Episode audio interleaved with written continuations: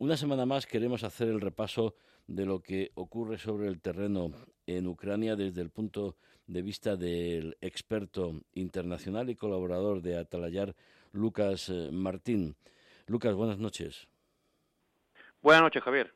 Lucas, eh, ¿se está reorganizando o no el ejército ruso? ¿Habrá nueva ofensiva?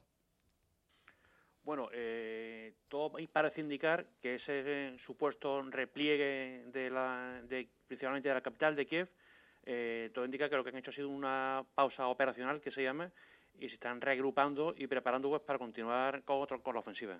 No sobre Kiev, sobre el Donbass, como han dicho, pero se están reorganizando.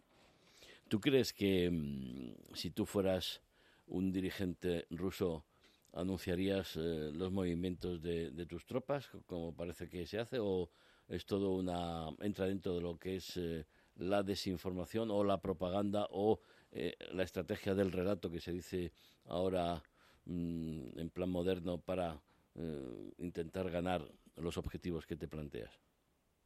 Yo creo que por un lado es, eh, como bien dices, eh, esta, esta lucha por el relato, por vender eh, lo que están haciendo, no solo de cara hacia afuera, sino de cara hacia su población, hacia, hacia dentro de Rusia, eh, y por otro lado, una, lo que se conoce como una, una maniobra de decepción. Es decir, evidentemente, eh, si dicen que se van a replegar tan abiertamente, eh, yo no estoy muy confiado sobre lo lo que están diciendo. Eh, de hecho, además están sufriendo bastante bajas en ese repliegue. Eh, últimamente están viendo imágenes duras de convoy que, convoy que están sufriendo muchas bajas. ¿Has observado alguna novedad en cuanto a la, a la táctica rusa o a la táctica ucraniana a la hora de, de, resistir. Yo decía antes que los drones están jugando un papel clave, yo creo, en, toda esta situación. Bueno, realmente Rusia evidentemente ha aprendido de sus errores, están modificando sus tácticas sobre el terreno, pero y, Ucrania también ha aprendido mucho según ha ido avanzando. De hecho, incluso se han empezado a ver eh, lo que se conocen como IEDs, artefactos explosivos improvisados, al modo de los que veíamos en Afganistán o en Irak, se ha empezado ya a ver en, Ucrania contra convoy rusos.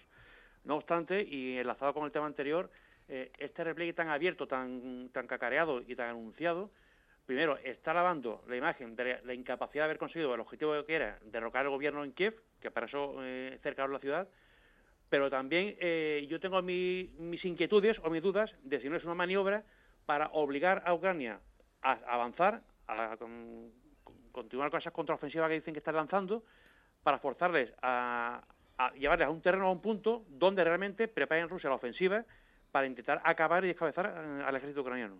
O sea, obligarles a salir de sus posiciones donde sin duda los ucranianos pueden ser más vulnerables, ¿no? Efectivamente. Llevarlos a un punto donde ellos quieren llevar su ofensiva.